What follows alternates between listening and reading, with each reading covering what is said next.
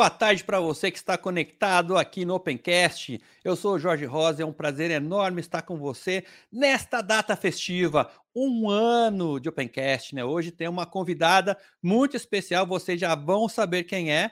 O Opencast, que é o podcast patrocinado pela Opencad Advanced Technology.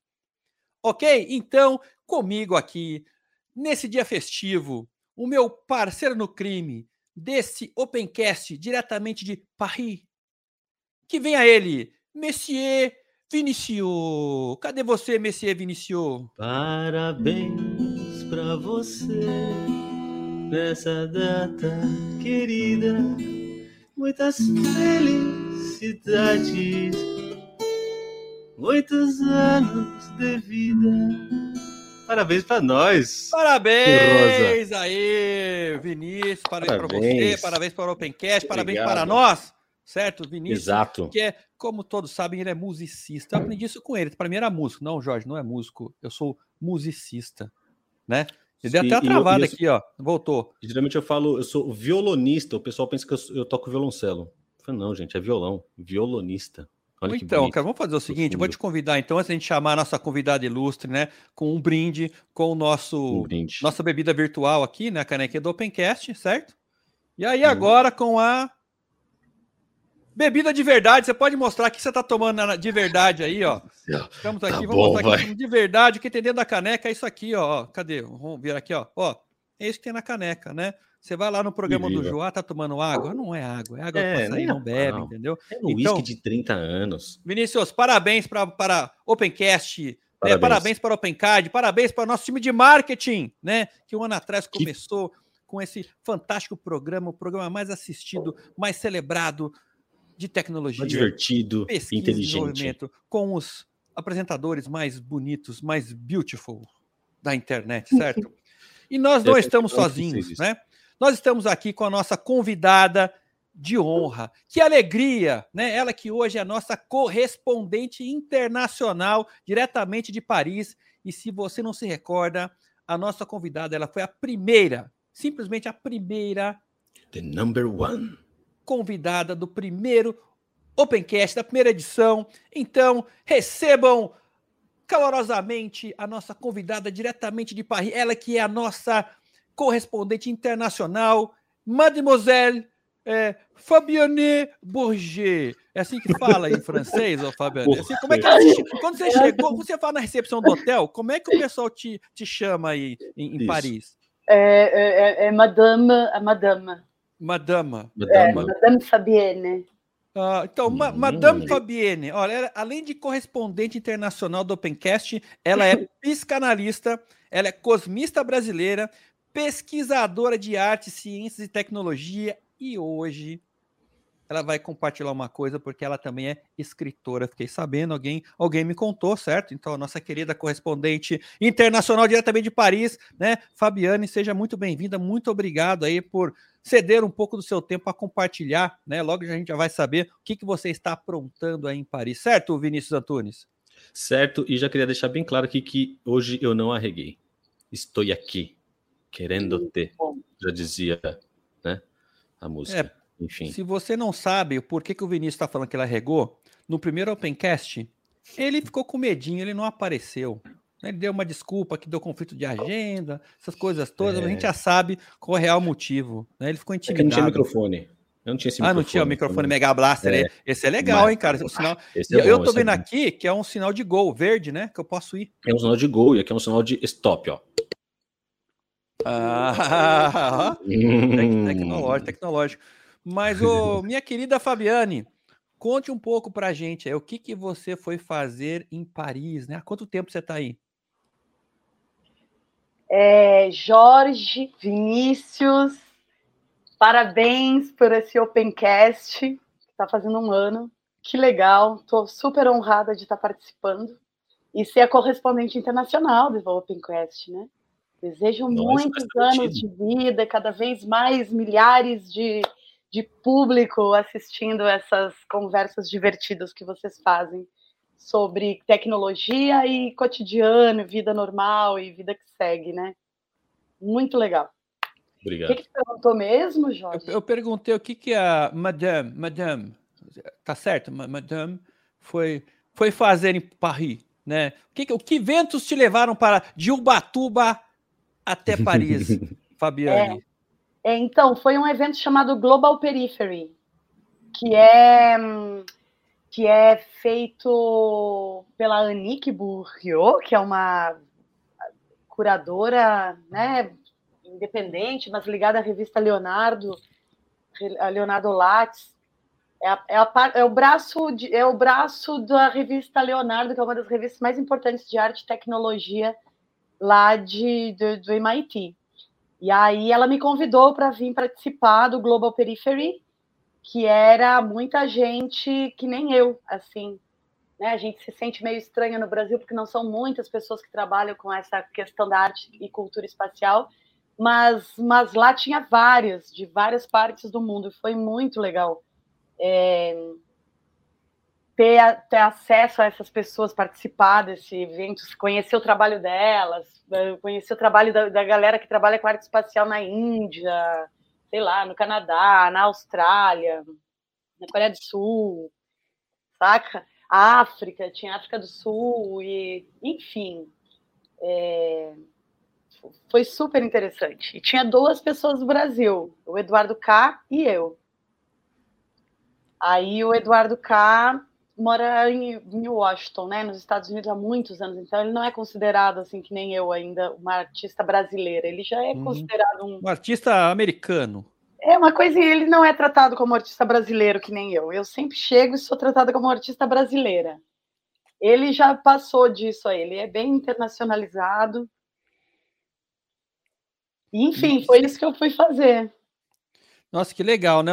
Só um comentário, abre aspas, o Vini arregou já no meio da. Voltou. Ah, ele tinha arregado, desculpa. voltou. Hã? Pegadinha, pegadinha. Ah, eu sabia que você ia ficar com medo. Voltei, ah, desculpa. Deu um chute aqui. Tô, Voltei. então. Mas que legal, né, Desculpa. Fabi? E, e, e aí você que está nos acompanhando aí, um abraço para Erika Libano. Olha só, vi aqui, né, nos comentários dos vídeos da OpenCAD, né, tem um aqui, My Bike and Me. Oh, oh, isso, isso é. Olha o codinome do Yoshida, cara. My bike in me. Aqui é o Yoshida. Eu in, sou eu na moto. Olha só. Né, cara? Tá exibido o japonês, né, cara? O japonês é, é, é exibido. É, não, e, ele colocou. É só olhar bem que vocês me reconhecem. De fato, porque é um pontinho na moto, né? Então. É, né, cara? É uma, um uma mini pessoa. um mini, mini, mini, ser, né? É, Priscila Mello aqui conosco, Lady Mar também, Eduardo Abreu, né? Tabata, então, grande abraço. Camila Lobo, um grande abraço. E você que ainda não se inscreveu no, a, a, no nosso canal do Opencast, se inscreva, ative as notificações, dê um joinha aí, pô, que legal. Gosto de ver você, gosto de ver o Vinícius. Né? Gosto da Fabiane, sou fã da, Fa, da Mademoiselle Fabiane Borges, né, cara? Aí, ó, a Priscila aí, um ano de, de Opencast, né? Então estamos muito felizes. Então teve lá, né? O, a Fabiane foi no Global Periphery, né? E uma coisa que nos seus comentários agora, você falou, eu senti que tem uma, um ponto forte que é a diversidade, né? O, o, o gente do mundo todo, né, cara, culturas diferentes. O que, que você viu de interessante aí, cara? O que, que você observou? Essa, essa, essa troca, né? E sei que tem algumas coisas que eu preciso te perguntar, mas quando você falou aí de pessoas de vários países, né, cara, são culturas diferentes aí. Às vezes você nem imagina que eh, o movimento acontece, né? Essa pesquisa, esse estudo de, de arte e tecnologia em outros países também. O que, que você viu de interessante aí que outros participantes trouxeram, ô Fabiane? Olha, é... Eu, eu não sei, eu fiquei bastante impressionada assim com o trabalho da Arábia Saudita, é... em termos de projeção, imagem. Eu, eu, fiquei, eu fiquei encantada com o, com o. Enfim, né? Eu assisti várias coisas também, eu não consigo falar. É assim, eu, vim fazer cinco trabalhos diferentes, né? E, o, e os cinco eram. tinha muita diversidade. Então, é, no Global Periphery que a gente estava falando, foi, foi interessante ver é, o trabalho de cada grupo, como que eles que se organizam, é, como é que os artistas trabalham dentro, às vezes é dentro de uma instituição, outra. A menina que falou comigo, por exemplo, ela tem a, ela é indiana e ela tem a própria startup dela. Né? Ela não trabalha em nenhum instituto, é uma startup que trabalha com inteligência artificial e redes de satélites. É, e só que ela é artista também, então ela faz eventos e, e, e organiza é, eventos de projeções, que, enfim, ela é um dos exemplos. Outros exemplos é muito filme, vídeos. É... Agora, o Eduardo K, que eu estava falando para vocês, está enviando um objeto para a Lua, é um, uma espécie de museuzinho, assim, com vários, com vários, várias pesquisas que ele faz em relação à gravidade e à, e à leitura. É, ele já enviou para a SpaceX, também já enviou para a CASAD. E então tem várias pessoas que eu conheci lá que já enviaram trabalhos para o espaço, que já estão trabalhando é, em relação a biosferas artificiais ou, ou, ou conectados com programas espaciais é, diretos. Assim, tu fez uma pergunta muito abrangente, você viu que tu uhum. no caos. Ô, ô, Fabi, deixa eu fazer uma pergunta. Você falou que ele mandou um, um museuzinho né, para a Lua. É, eu ia é, perguntar é, isso também. Não, a minha pergunta ela, ela é assim: qual a expectativa de, de mandar um museuzinho para a Lua? É, porque assim, eu fico pensando, se eu mando um negócio para a Lua, aí pousou lá na Lua, pousou. Aí passa, sei lá, dois meses a gente olha, o negócio está um pouquinho mais para a esquerda. Aí você já pensa, eita.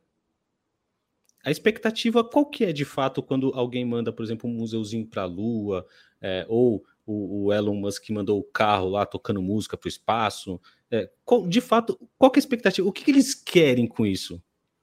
Tá. Tu sabe que nesses encontros que eu vim, a, a questão não é a questão é só quando, né? É só assim, é, é, o ano que vem ou é daqui dois anos? Porque é. assim, já é a ocupação. Que eu entendo assim é que o New Space, esse, esse novo programa mundial de aceleração nos processos de, de ocupação espacial, ele veio para ficar, ele é enorme, ele tem muita grana, ele está pegando todo tipo de empresa e, e, são vários tipos de interesse. Então, a questão da mineração é uma, é uma questão premente, fundamental, que todos os programas falam, né? Todos os programas falam em mineração em trazer é, coisas da Lua para dos outros planetas para a Terra, da Lua, de Marte, mas trazer também de asteroides. Então essa ocupação de, do, da, da, mineração, ela é uma ocupação que ela já está bem evoluída, assim, ela já está acontecendo. As outras, que são as colônias, os, os programas espaciais dedicados a, a criar sei lá, a criar é, medicina, programa espacial não, não, departamentos, assim, a medicina espacial, a testes de câncer, a testes de câncer em gravidade zero, alimentação. Eu fui numa das palestras, fui numa palestras muito interessantes, que eram duas, eram quatro pessoas, duas delas eram de empresas privadas e outras duas eram de empresas, é, instituições públicas, né, universidades, assim, e eles estavam discutindo, as, as, a, debatendo sobre os produtos que eles estão lançando para o espaço. Então, vai de vai ter, tem cacau, tem todo tipo de pesquisa em relação a semente, criação, cre, crescimento de semente em gravidade zero, crescimento em microgravidade. É, a parte cultural, ela entra também como uma ocupação. Ela, o, é, o, imaginário espacial ele já é anterior às ocupações da engenharia, né? Mas quando o cara manda uma luazinha, que na verdade foi na Apolo 11, se não me engano, a primeira, que foi em 69, ou na Apolo 12, na segunda, acho que na segunda é, a lunagem da, da Apolo, a segunda vez que o humano foi para a Lua, já foi um museu de arte junto, que até o Andy Warhol é, enviou.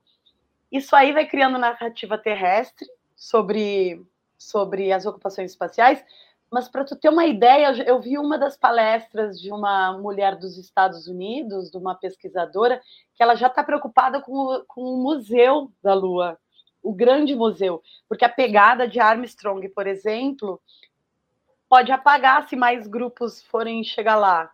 Então que eles têm que dar um jeito de preservar aquela pisada, arrancar um pedaço da pisada. E essas discussões são reais, constantes, e, e, todo mundo fala em financiamento, em patrocínio, e não sei o quê. Então é muito engraçado, porque quando você está lá, não existe dúvida, entendeu? Que, que essas ocupações é uma questão de tempo e que toda a sociedade está organizada. Tem representantes de toda a sociedade.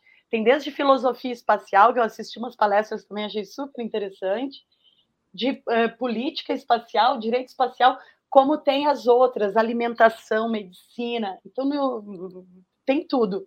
E quando entra na parte cultural, ela vai também se, diz, se fragmentando, né? Porque são vários tipos de interesses. Eu apresentei um trabalho no Global Periphery que era sobre os artsats, sobre o cube design, sobre o, o, os artsats do cube design, os artsats do segundo workshop de artsat e tal, que a gente fez aí esses anos no INPE, mas tinha outras pessoas que tinham uma perspectiva completamente diferente. Tinha gente que estava fazendo estudo arqueológico sobre as narrativas dos velhos astronautas da Índia, por exemplo, né? Então tu vê que se multiplica muito. Eu não sei, já falei demais, mas nossa, não... é... graça, ela, ela, falando que você tá, eu, eu, eu tô, com a, tô com a imagem aqui do, do museuzinho, né? E falando, não, o cara contactou lá o, o, o, enfim, o SpaceX, o Elon Musk. Eu fico pensando como é que você cobra o frete dessas coisas, né, cara? Porque, tipo, olha que viagem. A, a, Fabiane vai achar eu totalmente deselegante, mas você tá acostumado que eu, que eu viajo, né? É tipo aquilo que você vai para os Estados Unidos e fala, meu, leva um negocinho para mim e vai no bolso. Nossa, você chega lá pro né? astronauta, né? aqui, até um museuzinho, cara, eu não quero pagar o frete, não dá para você ir, enfiar no bolso, chega lá, você solta, cara. Né? O primeiro é museu foi assim. O primeiro foi eh, os engenheiros. A NASA nunca assumiu diretamente, mas ela permitiu. E aí os engenheiros acoplaram o museuzinho, que eram artistas muito famosos também, né? O Andy Warhol, o Rabin Shah, eu não me lembro o nome deles todos. Eles acoplaram na patinha do, do da, da, da, da, sonda que sairia, sai do foguete e desce. Uhum. Mas vou te dizer, a gente está lançando o primeiro satélite ArtSat, né? Satélite artístico brasileiro, e quem está financiando é a Bienal do Mercosul.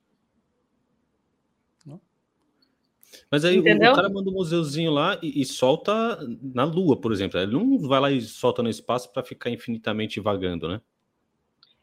É, geralmente é, é, é localizado, né?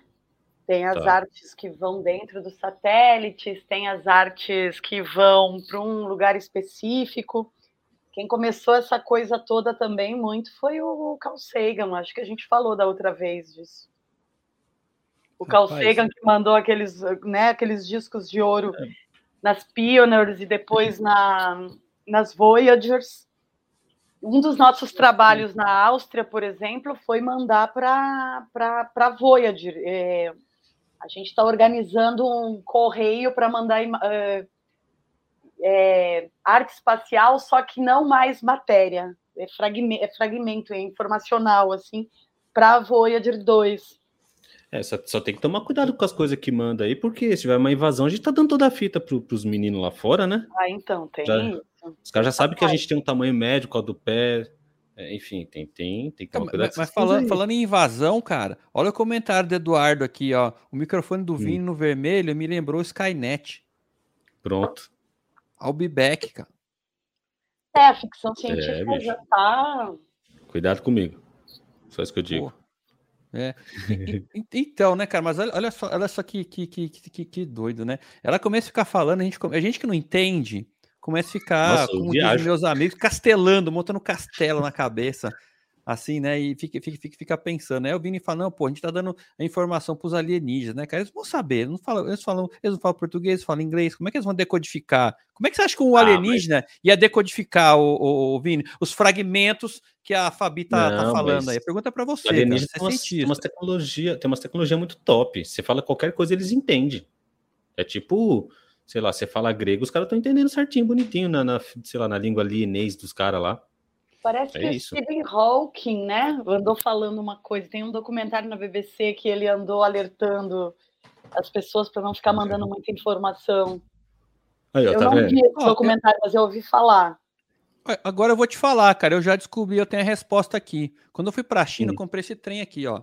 Isso daqui, cara, ele fala 50 idiomas, velho. 50 idiomas. Legal. Você Fluentemente. Você pode falar aqui, ó, o maluco ouve do outro lado, e aí ele fala aqui, traduz simultaneamente. É melhor que o celular, entendeu? E, e, e funciona offline. China, com certeza tem alienês, velho. Com certeza. Ah, com...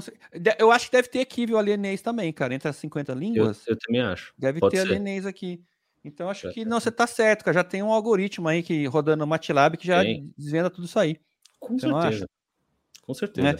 Com certeza. E, o, o, o, e aí, vamos falar de artigo, vamos falar de, de, de, da escritora Fabi, né, cara? Eu sei que tem um, um nome, eu achei bonito isso aqui, cara. Space Without Rockets. O nome é top. É. Parabéns. Conta um pouco pra gente o que, que, é isso, cara. Eu gostei da, da, Quando você começou a contar a, a história, eu falei, não, pera aí que eu vou perguntar ao vivo, ela conta a história completa. Esse livro aqui, ó, Space Without Rockets, ele foi organizado pelo Ewen Chandronet e o, o Rob Lafrenais, que são duas figuras são duas figuras bem importantes dentro da cena da arte espacial, né? E bom, e esse livro é sobre alternativas de como enviar é, enfim, como colônia, ocupar os outros planetas e como fazer as viagens em volta da Terra sem causar muito transtorno para a atmosfera, usando, usando energias limpas e tal. Então, tá, é um livro bem legal, tá em inglês, né? Mas eles me pediram para escrever um texto aqui, e aí eu escrevi um texto contando um pouco do Brasil sem foguetes, do porquê que o Brasil ainda não tem foguetes, o que, que aconteceu, qual que é a história. Então, ao invés de eu pegar pelo lado é, do, do, do, espaço sem foguetes, eu complexifiquei um pouco e falei do Brasil sem foguetes. E também contei umas histórias de viagens espaciais do, brasileiras, né, indígenas brasileiras. Peguei umas histórias do Krenak, um desenho do Banil, do Denilson Baniwa, que é um artista é, plástico é, que, que fez um, um, trabalho que eu achei muito bonito, que é o é, Cartas para Marte. Então, então é isso. Então esse tem várias pessoas interessantes. Ó, tem tem os grupos de arte e cultura do Congo, Congo Astronautas. É, e é um livro que vale a pena. O Roger Malina, por exemplo, ele é diretor desse dessa revista, né, que eu falei, do, ele é o, o, que coordena a revista Leonardo. Então tem várias pessoas interessantes aqui que escreveram. Visão de artistas, cientistas, é, técnicos, e é isso, esse é, esse é o livro. é engraçado, né, cara? A humildade não deixa, né? É, tem várias pessoas interessantes, mas a mais ela não falou. E quando ia aparecer o nome dessa pessoa, ela baixava o livro, né? Ela tá escondendo oh, da gente. O meu, né? não. Coloca o nome de todo mundo, a Fabiane Borges ali. Olha lá, gente, que lindo. Aí, ó, olha lá, ó, ó. Fabiane Borges também aí, né? A humildade não deixa ela jogar confete pop e entrar embaixo. Né? Eu estou super orgulhosa de fazer esse livro, porque dentro da ceninha assim da Space Art é super importante. Mas eu quero contar uma outra coisa para vocês. Eu fui num outro evento chamado Itacos, que é um grupo super grande, é diferente do Global Periferia, é bem maior, assim, é gente de vários lugares mesmo, e todo mundo trabalha com arte e cultura espacial, é, e cultura em, em vasto senso, né?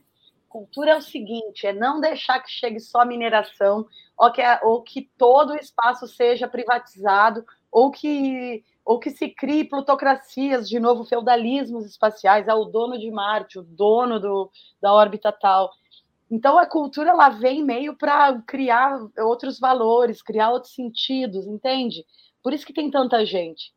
Aqui no Brasil a gente ainda é poucos, porque como o Brasil não é um país que deu certo no seu programa espacial, ele não, ele não opera o nosso, o nosso o nosso programa espacial brasileiro ele ainda é pequeno, ele não tem uma ele não é significativo, a não ser nas linhas de, de atuações menores, né? Ele não é significativo como é a China, como está sendo a Índia, como está sendo o, o, Emira, o Emirados Árabes, né? Ou os Estados Unidos. Então a gente aí aqui no Brasil a gente não tem essa cultura. A gente não pensa essas Não, coisas. a, parece a- a gente nem sabe que tem esses eventos grandes assim, né? que não faz parte da nossa da nosso É. cotidiano. Só que eu acho que está tendo alguns movimentos, né? Tem aqueles movimentos do, do como é que é o nome deles? É, hum, ah, que eles fazem também uns feirão aqui no Brasil de eles estão trabalhando muito com o New Space. Daqui a pouco alguém põe nos comentários aí. Tem startup do New Space, eh, de, com o nome New Space. Tem várias coisas acontecendo nessas últimas 20, nesses últimos 20 anos, desde que, que explodiu o nosso Alcântara, né? Alcântara. Alcântara, explodiu o em bicho tá 2015. pegando lá agora, hein? Tá começando a a decolar lá, Alcântara. É, tá começando a decolar, mas assim, não é nosso foguete, né? É, né? O alugado. Gingaiada tá privatizando lá, né, cara? Tomando conta. Pois é, não tenho nada contra a É. privatização, mas fico muito chateada quando também não é investido nos técnicos, porque a gente não é, a gente não é mal de técnicos aqui, né? Não, o que, o que tem de, de brasileiro sendo, sendo importado para fora aí, cara? Exportado, Exportado. no caso, né? fora exporta, importa. É, que eu pensei eles importando a gente. É, o que a gente exportado. É, cara, é absurdo. É absurdo. Tem um monte de gente conhecida ainda indo para fora, cara. Um monte. Sim. Cara, eu vou falar pra você, viu? O pessoal aqui tá animado. Eu tô vendo aqui um cara chamando o Vini de picanha espacial. Cara, né, era o veio Belan isso? que colocou, foi que o Vini. Cara, não- cada onde ele tirou isso, cara? O pessoal Ainda do churrasco picanha aí, é uma delícia, gauchada, o Belanca, Eduardo Belanca. Vindo, tem, tem bato, tem cara de picanha espacial. Ele falaria assim mesmo, Baguri. Tu Esse tem, é essa- meu tu tem essa sotaque, cara aí. Cara de picanha espacial, cara. E aí tem um outro. Eu acho que esse aqui, cara, ele tá tomando alguma coisa mais forte que a gente. Que, que a gente, com Que ele disse o certeza. seguinte: foguete, Edu, foguetes que nada, o brasileiro vai criar um, é um estilingue Mega Blaster. É só questão de tempo. E É, vai ser de então. Minas, cara, certeza. Vai vir de Minas esse estilingue aí. Ô, mas, o, o, Fabi, tem uma pergunta da Érica. Aliás, um abraço, Érica, aí. Quem entrou depois é a Marília, o, o, o, Bruno Faustino, né? Um grande abraço para vocês. A Érica pergunta. Essa pergunta é profunda. Nossa, o, o, o, o diretor tá rápido, dedinho nervoso, né, cara? Nem O diretor tá rápido. colocou ali. An- é, tá Antes de você ler a pergunta da Érica, eu posso só, só falar um comentário? Pode. Depois eu que sou arregão. Psh, que troco gostoso esse agora. hein? Nossa, cara. Você con- conta então, vai, conta. Conta. Não, é que eu imaginei que a Erika estaria aqui conosco, né? Mas como você disse de mim na outra, arregou, né? Então, toca o barco. eu acho o seguinte, eu acho, na verdade, que a Fabi tem esse, essa, essa, essa influência, né, de causar medinho nos apresentadores medo, novos. Né, que o pessoal, nossa, eu vou falar com a Fabi. Ai, eu vou arrumar uma, uma dor de barriga aqui. Vou arrumar. Ah, eu vou, minha, minha agenda Vou tá arrumar uma cheia, reunião. Conflito. Eu tinha que ter medo de vocês, poxa. conflito. Mas, ô, boa, boa observação, hein, Vini? Ó. Ô, Érica, cadê você? Né? O... E aí, Fabi, o que define arte espacial? Pergunta profunda. Olha, eu acho que tem várias formas de chegar, né? Mas uma delas é pensar o que é arte. então, se você vê no, no, num- numa uma forma um pouco mais ahn, abrangente, a gente pensa a arte como ficção científica, como cinema, como literatura, como, como artes visuais e plásticas, como arte e tecnologia.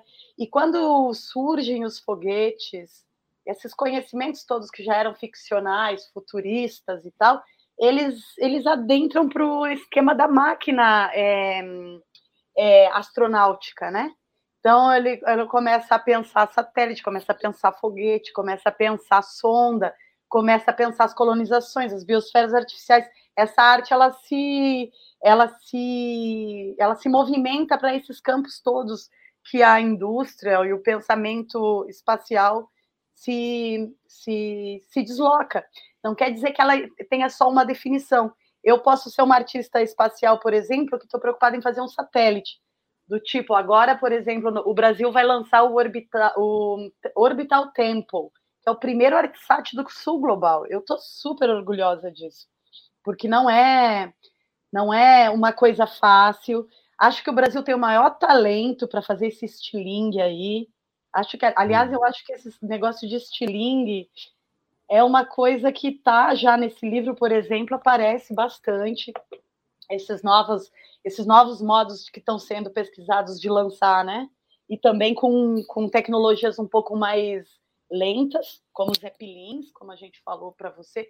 Eu estou tentando mandar aqui as fotos pro pro, pro Bruno para ele mostrar, por exemplo, os Zeppelins espaciais. E a gente lançou o Space Stout Rockets num lugar chamado Hangar Y11 em Paris, que é um lugar que está dedicado à pesquisa espacial, não só espacial, a pesquisa em tecnologia, né, de ponta, só que sem é, com energia limpa. Então a gente brincou lá num, num bote que é o primeiro é, o primeiro barco lá de, da França totalmente elétrico, não tem nada de energia de, de, de petróleo, nada, ele é todo elétrico. É, aí a gente viu os Zeppelins, que são gigantes, assim, levam um monte de pessoas que, na real, já tem algumas experiências deles saindo do espaço. Mas isso aí eu já estou misturando os assuntos. O, o, que eu quis dizer é que a arte ela vai entrando dentro desses campos como novos suportes. Assim como antes a tela para o pintor era o suporte da arte, depois para o outro, o livro é o suporte da arte, para o outro, depois do advento da fotografia, a fotografia virou o suporte da arte e criou muita coisa. Aí veio o cinema, o cinema, o filme é o suporte da arte. As tecnologias espaciais, elas também se tornam é, suporte da arte. Eu, eu tentei eu tentei dar uma visão ampla para a pessoa não pensar que a arte espacial pode ser reduzida a um a uma só categoria, entendeu? Cara, é engraçado. Não, não tem como, ô, ô, Fabi, você falar de arte e não viajar. Você falou, tô misturando, não, cara, mas acho que é isso mesmo, né, cara? Você dá é, aquela é, tá explodida na tá mente, linkado. né? E, e, é engraçado. Ô, Vini, o pessoal aqui, rapaz, eles comeram o, o, o Bozo baixou aqui. Baixou. Bozo, baixou Bozo, palhaço Bozo baixou. Agora o Bozo japonês aqui, ó. My Bike and Me, japonês. Falando de Skynet, ele falou Sky mais Net, igual bons serviços prestados ao consumidor de TV. Eu não sei o que, que você quer dizer com isso, ô japonês. Cara. É, ele quis fazer o, a piadinha da net, né? É, o pessoal tá comeu. Não tem o um nome desse salgadinho do Bozo aí que o pessoal come, né, é cara? O... Vira humorista, né?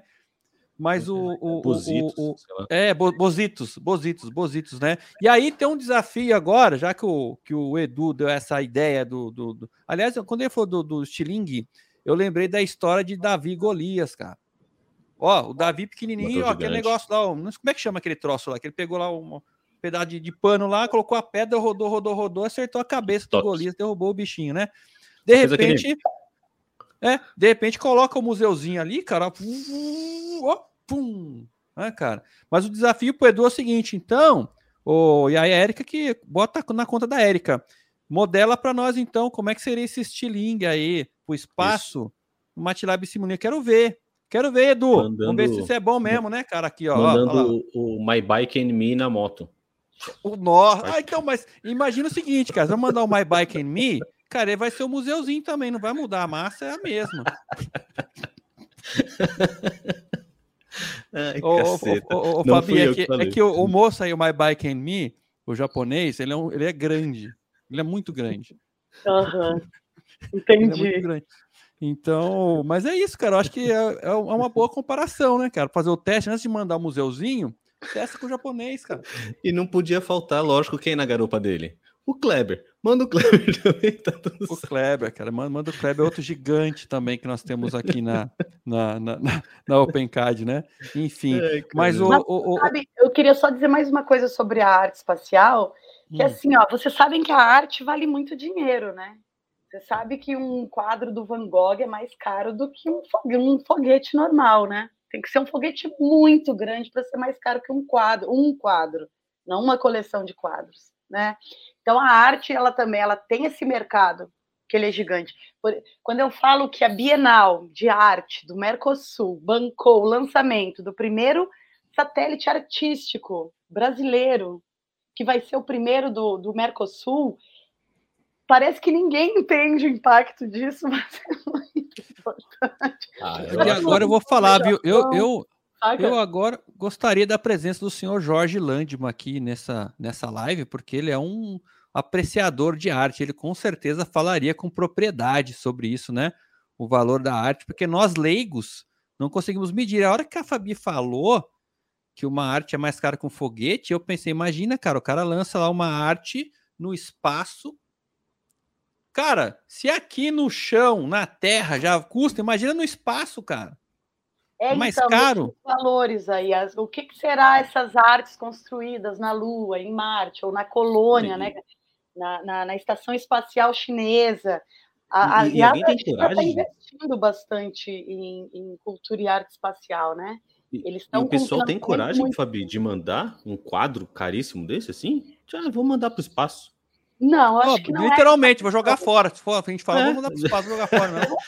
Eu acho que ó, o lixo espacial é uma coisa que está sendo discutida muito a fundo, né? E não é um interesse, assim, principalmente da ala cultural e artística, lançar lixo no espaço. Eu acho que essa arte, ela não é, ela não é objectual, mas já existem algumas experiências de quadros no espaço, sim. Por quê? Porque é, é ali que você vai trabalhar, vai, vai entender textura, comportamento de tinta, comportamento de materiais em gravidade zero. Então, dentro da SpaceX, por, da SpaceX não, da Estação Espacial Internacional, já tem vários é, artistas que já mandaram trabalhos e que fazem pesquisas em relação a isso. Né? Por isso que eu estou dizendo, tem que ser visto como mercado, porque se você vê a, a arte como um negócio só hippie, só daquela pessoa que está lá tocando violão na praia ou que está pintando um quadro no outro lado, você não entende o contexto econômico da arte, você acha que é uma coisa simples. Mas, na verdade, ela sustenta muita. É, é eu acho que a, né? a, gente já é muita grana, gente. A gente já falou aquela vez, não para todo mundo, logicamente, né? Como sempre. Para mim, pelo menos. E nem na tecnologia. A tecnologia tem muita grana, mas não é todo mundo que recebe toda essa grana, né? Exato. Eu queria dizer assim que as biosferas artificiais, por exemplo, as, a, a, a bios, a, vocês já viram aquele filme, aquele documentário chamado Biosfera 2? Biosfera Não, eu acho que não. Que é sobre uma, a criação de uma biosfera nos Estados Unidos, que quem, quem acabou indo para essa biosfera foi um grupo de teatro. E eles passaram dois anos encerrados lá dentro, fazendo testes né, de biosfera artificial. Eu acho que eu falei isso no primeiro encontro com você, Jorge, porque eu lembro que a gente falou um pouco dessa questão do, das biosferas, que é muito interessante. Como que você vai fazer biosfera no espaço? Você vai começar fazendo treinando na Terra. Como que você faz treinando na Terra? Bom, primeiro você tem uma cacetada de pesquisador envolvido, você tem um monte de gente da agricultura, da, da, da psiquiatria, da psicologia, do não sei o que, do não sei o que, não sei o que, para você conseguir criar uma biosfera artificial na Terra para imitar, né, criar um análogo de um sistema artificial no espaço, numa colônia espacial ou na Lua, ou em Marte. Beleza. Isso aí já é um lugar onde pesquisadores do mundo inteiro vão querer ir, vão enviar pessoas. As pessoas vão passar 200, 300 dias, às vezes, lá dentro. Que nem as palhas Sismons do, da Lua, da, da China, ou Mars, uh, 500, que foram 500 dias de experimentação seguida de biosferas artificial. Só isso aí é uma, um complexo econômico que se organiza em torno disso, que é enorme, porque tem os financiadores, tem as pesquisas de medicina, tem as pesquisas de biologia, tem as pesquisas de fármaco, tem as pesquisas de, de, de teste, de produção de oxigênio, de produção de, de alimentação, de reciclagem. Então, tá entendendo? E aí tem vários, está explodindo é, nesse mercado é, do New Space que a gente está chamando, está explodindo pesquisas em biosferas artificiais, né? E em sistemas biogenerativos de suporte à vida. E é nesses, e esse contexto aí é mais uma das economias. Se você vai para a comida. O, o pessoal acredita que o futuro é esse, a gente começar a explorar fora da Terra, né? Então tem que ter todo o, o, o frame ali pronto para poder fazer isso, né? Tem que ter a infra, pô. Isso. É a infra, é. exatamente. Agora, é, é. assim, ó, é muito engraçado porque existe um niilismo também em relação à Terra que eu não, eu não vejo assim muito como juntar essas coisas. No Ars Eletrônica, que eu fui em Viena, é, em Linz, na, na Áustria, era basicamente biologia, né? Biologia, muita biologia, muita discussão sobre os mapas dos recursos naturais da Terra, é, onde está o, o, silício, onde está o nióbio, onde está o, o, hélio, onde está não sei o quê. Então, os mapas, o carbono, elevação de carbono. Então, os artistas eles estão totalmente envolvidos com as questões do antropoceno, do fim do mundo, do fim dos recursos naturais, do, do como transformar as energias é, ruins em energias boas. Então, existe essa outra maquinaria, né? Que são pessoas que estão dizendo stop, para de sujar, como é no caso do Space Without Rockets. Mas eu estou falando de um evento que é o maior evento de arte e tecnologia da Europa e que é toda feita de arte, ciência e tecnologia em parcerias, né? Onde, onde a imagem principal é uma moça, tipo uma camponesa dançando feliz da vida com um óculos de realidade virtual enorme na cara, enquanto que o mundo está todo destruído, né? É a Matrix. Então é essa, é, é exatamente esse paradoxo. Então, quando a gente pensa na arte espacial, a gente não pode pensar que é o belo, o bom. A arte não está relacionada só ao belo e ao bom, né? ela está relacionada também ao trágico, ela ajuda a pensar, ela Sim. força a pensar, ela promove o, o, o, questionamento profundo, subjetivo. Então é nesse sentido, né, que os grandes cineastas fizeram com a gente. eu falo muito, né? Não, fala muito. E, na verdade, era que ela falou de bom e ruim, eu lembro de teatro, né? Tem a comédia a tragédia, né? Tudo só alegria, é. não. Tem, tem choradeira também, né? É, e o Vini, rapaz, teve, o, o, o, teve alguém aqui que realmente ele tá levando a sério, viu? Não comeu bositos, como é que se chama? O bosolitos? O... É, é bositos, bositos. Bositos, bositos, que é o doutor Eloy, né, cara? O doutor Eloy trouxe aqui, ó. Né? Só, o, só coisa séria. Só coisa séria. Então aqui, o projeto do veículo lançador que explodiu em 2003 foi descontinuado e foi reaproveitado agora num novo programa chamado Veículo Lançadores de Microsatélites. Olha que lindo, né, cara? E aí ele lançou uma aqui, ó. Ainda, é, a do Spin Launch, né? É, ele ainda lançou aqui, cara. Ainda tem mais, já tem uma empresa com um projeto do estilingue espacial, chama Spin Launch, né? Que doido, né, cara? Eu que acho doido. que tá aqui. Spin Launch. Tá aí no livro? Eu acho que é, vamos ver se é mesmo. Vamos falando aí que eu vou é, achando. Mas é, o... Aliás, o Fabi, desculpa, Rosa, é, eu recebi a caneca, mas não recebi o livro ainda, viu? Eu acho que não, não, Deu endereço tá vindo, errado, Space Without assim. Rockets está, está vindo. É. Assim que a, a primeira tiragem, a primeira tiragem é, é, é, vem. Vem Aquela né? ali é, é a demo, tá é a demo. É a demo.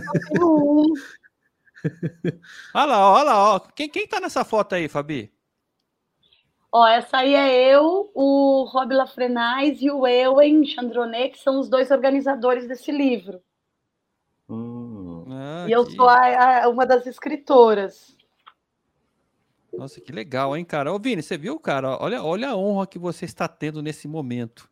Olha com quem você está falando, cara. Eu me né? senti muito honrada de estar no livro. Nossa senhora, cara. Aqui e, nós é grande, filho. É, enfim, rapaz. Mas, o, o, o Fabi, antes de eu perguntar para você a história da linguiça, vamos falar de uma coisa séria aqui. Eu, é, você, uma coisa que me chamou a atenção, você falou várias vezes que é do Programa Espacial Indiano. Eu vou te confessar, eu nunca tinha ouvido falar de Programa Espacial Indiano. Para mim era China, Rússia, Estados Unidos, né? Ficava nesse triângulo aí. Mas aí você comentando que a, a Índia e também a Arábia Saudita, e aí, diga-se de passagem, e não tem nada a ver, né, cara? Mas vou ter que falar, né? O árabe ou o pessoal do Oriente Médio não sabe brincar, né? Porque a, a Copa do Catar, eu estava lendo ontem, é, os caras estão investindo 10 vezes mais que a Copa do Brasil, cara. O Brasil investiu 15 bilhões, o Qatar, os caras estão investindo 220 bilhões de dólares, cara. O pessoal lá não sabe brincar, não, viu? Eu acho que também, não, quando é... entrar nesses programas espaciais aí, os caras vão arregaçar.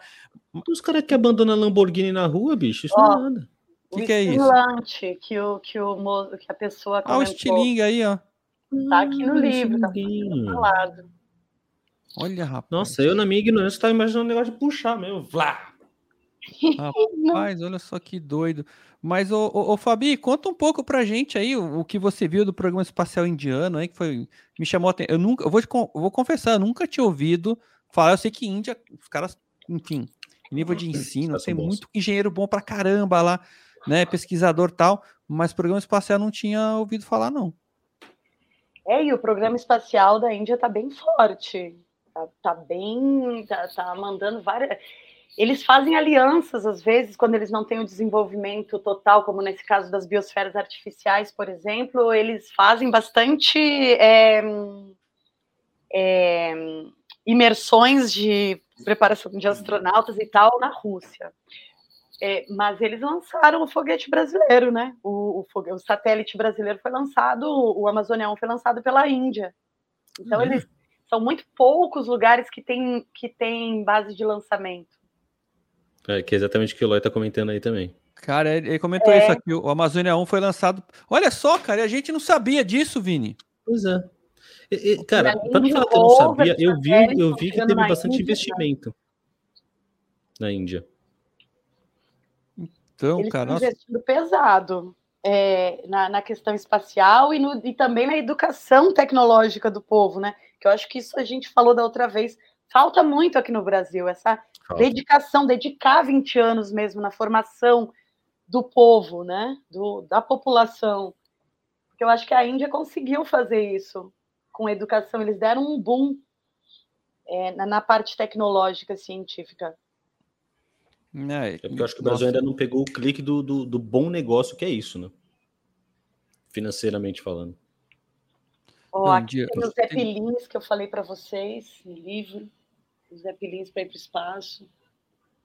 Nossa. Parece um trem-bala. Parece um caiaque. Um... É, tem várias pesquisas mesmo nesse setor aí dos Zeppelins espaciais, que, que, que leva a galera para andar aí na volta da Terra sem criar muito. Porque o grande transtorno lá que o Bezos, o, aquela, o trio lá que estava disputando, né? O SpaceX, o cara da, do Amazon e o Jeff, o Jeff Bezos, sei lá, ah, é porque assim eles ficam sujando a atmosfera, não sei o que, não sei o que, e para fazer um negócio para milionário. Então essas discussões aqui de criar alternativas, elas também tendem a ser bem mais baratas, enfim. É. Rapaz, o, o, o Eloy está motivado hoje, cara. Ele está trazendo ah, conteúdo aí, ó. Tá falando que a Índia é, é um pioneiro no desenvolvimento de Regional Navigation Satellite, né? uma alternativa de baixo custo para navegação regional sem dependência do GPS. Quer dizer, indiano é foda também, né? Nós somos, os indianos são, são também, né, bom, né, Vini? Os caras são bons, os caras são bons. Os caras manjam, cara. Agora, tem uma pergunta do Belanca aqui que eu não entendi direito, Eduardo Belanca, né? Ele disse o seguinte: a Antártida foi um ensaio de exploração espacial. Teve arte Antártida? Olha que pergunta boa. Eu acho que já teve várias coisas na Antártida, inclusive o segundo, o segundo artista residente, digamos assim, da, da NASA, foi, o, foi um cara que foi para a Antártida fazer. É, é, ele era fotógrafo, então é uma arte mais fotográfica, né? E aí ele trabalhou em cima da coisa do, do, derretimento das geleiras, ele fez trabalhos que emocionou muita gente, ficou muito famoso, circulou o mundo é, quadros gigantes, assim, de, com quedas de. de que, que, é o real, que é o que eles estão fazendo. Agora, eu sei que tem gente que também faz, eu também não lembro de tudo, né, gente, mas eu sei de pessoas, de artistas e tal, que fazem trabalhos com permafrost, com derretimento de geleira e memória, sabe? Porque aí os permafrost são aquelas geleiras que tem lá na Antártica, que na real guardam memórias assim absurdas da história da humanidade. Tanto pode ser resgatado vírus, né, vírus antigos como peste, peste negra e outras podem ser resgatadas é, nesse derretimento das geleiras como coisas incríveis, porque porque eles contam aqueles gelos, eles têm tipo assim, quanto mais fundo você vai na escavação do gelo, mas as bolhas de ar são maiores ou menores e dá para fazer leituras sobre épocas inteiras, de dois mil anos atrás, três mil anos atrás.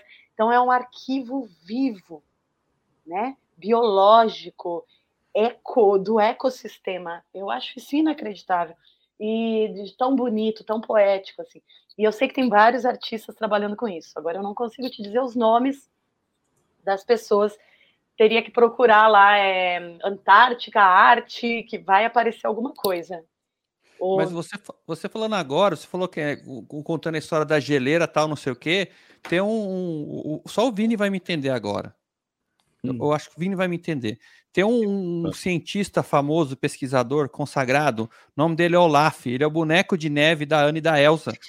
Ele Esse diz o é seguinte: é ele diz o seguinte: que a água tem memória.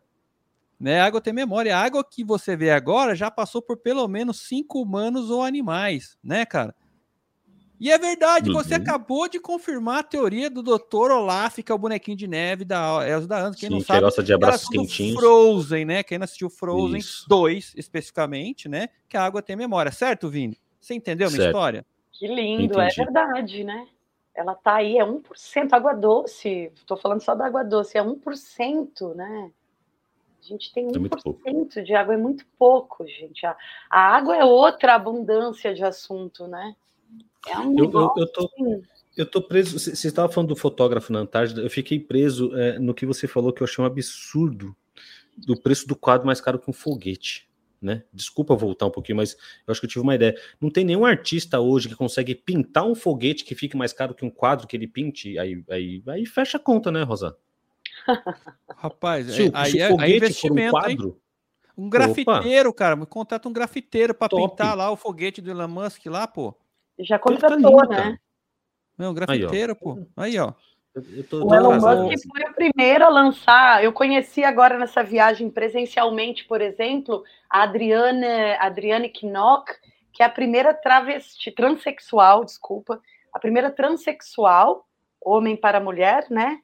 É, a enviar um trabalho pro, de arte para o espaço e ela faz uma pesquisa hormonal, hormônio, de hormônio, dos hormônios dela, como estão, como, ele, como os, os, hormônios dela se, se hum, organizam no espaço. E aí é, um, é uns, umas caixinhas.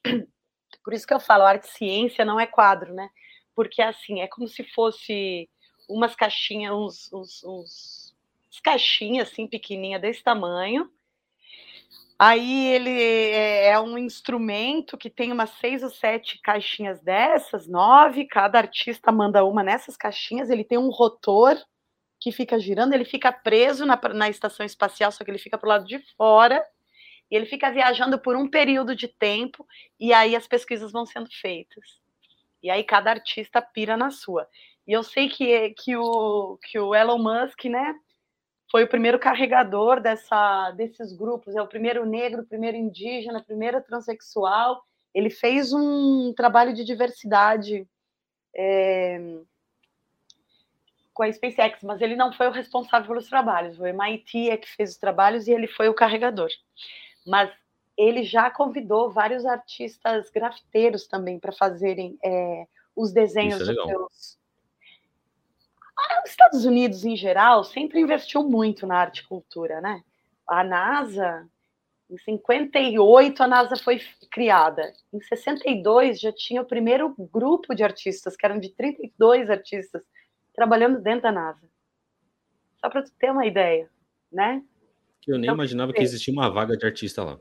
Olha, ah, tem, tem departamentos inteiros, tem no SET, tem no tem, tem vários programas criando agora é, essas relações, não só com a arte, com a cultura, com a educação, com, enfim.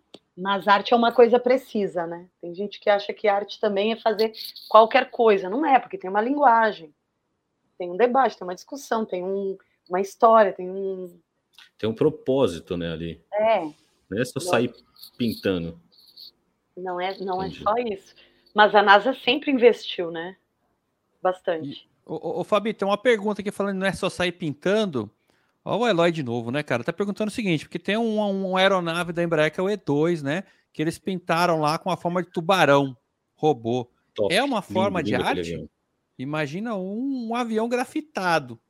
E aí, aí, é. aí traduz para o foguete que a gente falou. Vamos grafitar o foguete é. do Elon Musk. Ué. Eu lembro que hum, as primeiras V2 alemãs, é, lá dos anos 50, 40 ainda, né? É, tinham, tinham. Vocês lembram daquele filme de ficção científica alemão que eu acho que se chama Primeira Mulher na Lua, em português? É, First Woman on the Moon em inglês, mas eu não lembro, em, logicamente, não lembro em alemão, que eu sou uma monoglota. Ah. Mas é, no avião, no, no, no V2 já tinha é, a, a pintura da, da, dessa ficção científica, que era a primeira mulher na Lua. É um filme bem legal, diga-se de passagem. Então eu acho que essa tradição de pintura nos foguetes ela já vem aí historicamente, né? Acho que é uma espécie de arte, sim. Ah, o Super Tucano né? também, também tinha era pintado, né? Hã? O Super Tucano também tinha o, a boca de tubarão. O Super Tucano da Embraer também tinha. O, as pinturas bem, bem animais, assim. Pode crer, não lembro. Eu queria falar um pouquinho mais do niilismo, porque assim, eu fui nesses eventos muito importantes aqui de arte e tecnologia, né? E arte e tecnologia espacial. E o que mais me deu tristeza, assim, foi o Ars Eletrônica, que é um dos maiores mesmo porque eles estão muito achando que a Terra vai acabar mesmo. O, o perfil do evento é o antropoceno, é, o meio, é, a, é meio apocalíptico. É exatamente isso, é o fim da água, é o fim dos recursos naturais, é escasseamento, né? escasseamento e o encarecimento desses recursos. É, é o fim das florestas como a gente conhece, é a precarização, a, a contaminação de água, contaminação de, de, de atmosfera. Então, é, o, o, a perspectiva dessa exposição me deixou um pouco é, triste, porque é muito hum, evidente, ainda mais com, com né, quando você vê tantos trabalhos de arte assim, tipo, é mais de mil trabalhos de arte. Você fica meio tonto, assim, você olha para os lados e vê e só que uma das coisas que eu achei interessante é que tinha muitas oficinas também. E as oficinas, os workshops, eles pareciam o contrário do, do da exposição. Os workshops eram é, ah, como, como criar água potável de água suja, como não sei o que, como não sei o que. Então, aquela criança. As alternativas, né, cara? Deu isso aqui errado, vamos fazer isso aqui. É, muito legal. É, é, esse paradoxo, né? Eu queria Mas dizer o, isso para vocês porque tem o um niilismo, tem o um niilismo, inclusive, em relação ao que eu senti, assim, inclusive em relação ao futuro da Europa, da própria Europa. Essa guerra aparece bastante na guerra da Ucrânia, né? É, aparece bastante no, no contexto desse niilismo também. Mas, ô, ô, ô, Fabi, você falando tudo que você viu, você conseguiu filtrar alguma data? O que eu quero dizer é o seguinte, cara, isso vai acontecer daqui a 10 anos, eu vou ficar muito preocupado. Vai acontecer daqui a 200. Eu vou estar preocupado, mas enfim, enfim, né? Vamos deixar a próxima geração se preocupar mais que eu. Tem data de tudo que você dessa tragédia que você viu aí, né, cara? Tragédia anunciada. É, tragédia anunciada, até um tipo, ó, tipo um Nostradamus ali, ó, cara, acho que 2079. Pois é. As pessoas falam que a gente está passando por essa curva do, do tem um termo para isso, que é algo que assim, a gente está indo para um lugar que é irreversível, que até até um certo lugar você consegue reverter a situação e retrabalhar as coisas. Depois de um certo lugar, né, nessa, nessa linha assim descendente, você não consegue mais reverter. Eu fico muito pensando em Ubatuba, né? Ubatuba é um lugar que é paraíso, porque é mato. Mas aí, se você começa a olhar com atenção, Tá sempre essas indústrias de construção, construção, construção, construção. É o dia inteiro, só tem barulho de construção. Sempre, em todo lugar. Aí daqui a pouco você olha para um lugar que era só floresta, já tem três casas. Daqui a pouco tem cinco. Daqui a pouco você já ignora, porque já vai virar só casa mesmo. Aí você olha, o mar está cada vez com mais óleo, né? Cada vez mais com óleo de tanta embarcação, jogando lixo. Então, não acho que é daqui 70 anos. Eu, a gente vai vivendo isso na, minha, na vida, né? Na nossa vida, a gente olha para as coisas e vê elas é, de, sendo desrespeitadas num nível assim absurdo.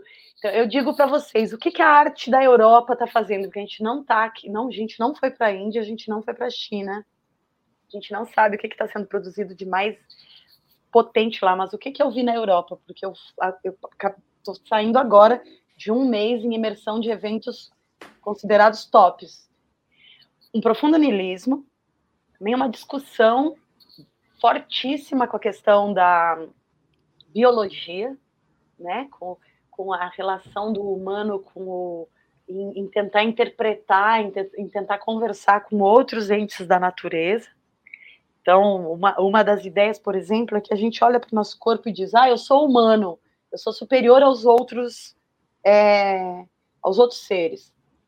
Na, na real, tu não é superior, tu é uma consequência desse agrupamento genético, dessa quantidade de seres que habitam o nosso intestino, que são os, né, os que nos comem quando a gente morre, é de dentro para fora. A gente é uma composição de, de, de células, moléculas de, que produzem essa inteligência. Não é questão de superioridade, a gente é tipo. É, é evolução, é, né? É por ancestralidade, é, é, nós somos isso. Nós não somos a, a evolução, nós somos o produto de uma construção genética e matérica, entendeu? Entendi. Então tá todo mundo nesses eventos aí discutindo isso a full, cada um do seu jeito. Mas eu vou te falar uma coisa, tirando aí como básico, nós somos fruto de uma construção genética, né? Estamos aí caminhando para o final desta edição do Opencast, né, cara? Que profundo, que lindo, que maravilhoso, né? Agradecendo mais uma vez depois de um ano, nossa querida e convidada de honra, Fabiana Borges, doutora Fabiana, muito obrigado aí por estar conosco, compartilhar um pouquinho mais seu conhecimento, né? É, vou reforçar aqui as palavras de, de, de Vini, né? Depois se tira um xerox, manda para nós aí esse livro aí que a gente quer também. É, por favor, né? Eu acho que em seguidinha vai estar online. Né? Manda, manda para nós é o link, manda o link, manda onde ela, o é, link porque... do, do, do Kindle. Vai, vai ser ah. lançado aqui no Brasil, né, o Fabio, ou não? Eu acho que não, porque ele está em inglês e não. Só se eu traduzir, ó, ó, podemos oh, fazer oh, negócio. Oh, podemos fazer negócio. Fica a dica, aí, fica a dica aí. Que linda, que linda, que linda, que linda. Eu, eu, eu traduziria. É. Sério? Então, não, não, eu se fosse você. ah, tá. se eu fosse você. O meu inglês e, não é bom traduzir. Então, o, o, o, Vini, muito legal, né, cara? E aí, depois de um ano que você arregou, e aí, o que você achou da Fabi? Cara, eu já, já me arrependi de ter arregado, apesar que foi por força maior, mas, poxa, sensacional, cara. Não tem nem o que falar. Eu tô brisando até agora aqui, cara. Tá brisando, né? E vou ficar ainda essa semana, certeza. É. E aí, Fabia, o que, que você tem de considerações finais aí para quem está nos assistindo agora, 5 e 3? É você que ainda não se inscreveu no canal do Opencast, se inscreva, ative as notificações, dê um joinha para nós, para nós, né, Vini? Fala que você gosta favor, da gente. Perder, fala que você gosta né? do Opencast, é. Opencast. Fala que você gosta do Opencast. Hã? Eu já dei o joinha lá até. Pô, legal, cara. E aí, Fabi? Antes de ir embora eu quero, aí. Eu quero dizer que eu fiquei muito orgulhosa de ser correspondente internacional do Opencast. Que eu acho hum. que é um programa muito divertido, gostoso, deixa a gente à vontade. Eu fiquei chateada de não ter trazido uma cerveja também. É, e eu acho que é isso, gente, que vocês desmistificam, trans, tornam as coisas tornam as coisas próximas, é, são abertos, são divertidos, deixa a gente à vontade, conseguem ir, ir para lugares profundos, não ficam né, com medo de navegar em águas desconhecidas. Eu acho o máximo. Eu quero que esse programa cresça muito, que muita gente fique fã de vocês e assista. É, nós estamos aqui desbravando o desconhecido, né? Porque aí me perguntaram como que o cara sai de artes, né? De arte vai falar de Frozen. De porque Olaf. Frozen é arte, né? Como diz aqui o Bruno Faustino, ele escreveu Frozen é vida, ele foi muito mais profundo ainda. Lá, Frozen é vida. né, cara, é vida, é vida. Eu assisti Frozen 1 e 2 59 mil vezes, né? Então, enfim, muito obrigado, Fabiano, muito obrigado aí, é, Vinícius Antunes, né? E aí, agora me despedindo, né? Minha... Antena Rush, ó, ele tá me dizendo para lembrar Rush. aqui. Eu sou ah. Antena Rush no Instagram, isso aí. Pode aí, entrar em contato por aí. Siga. Vamos seguir lá. Então vamos seguir Antena Rush, né? Obrigada, Fabiane Borges, né? E você, então, que ficou conosco até agora, meu muito obrigado, né? Você que acompanhou esse, essa edição comemorativa do Opencast, um ano de Opencast, direto de Paris, com a nossa correspondente internacional, doutora Fabiane. Que você tenha aí uma semana muito feliz, cheia de trabalho, cheia de realizações, e nos vemos no próximo Opencast. Até lá, um abraço, tchau.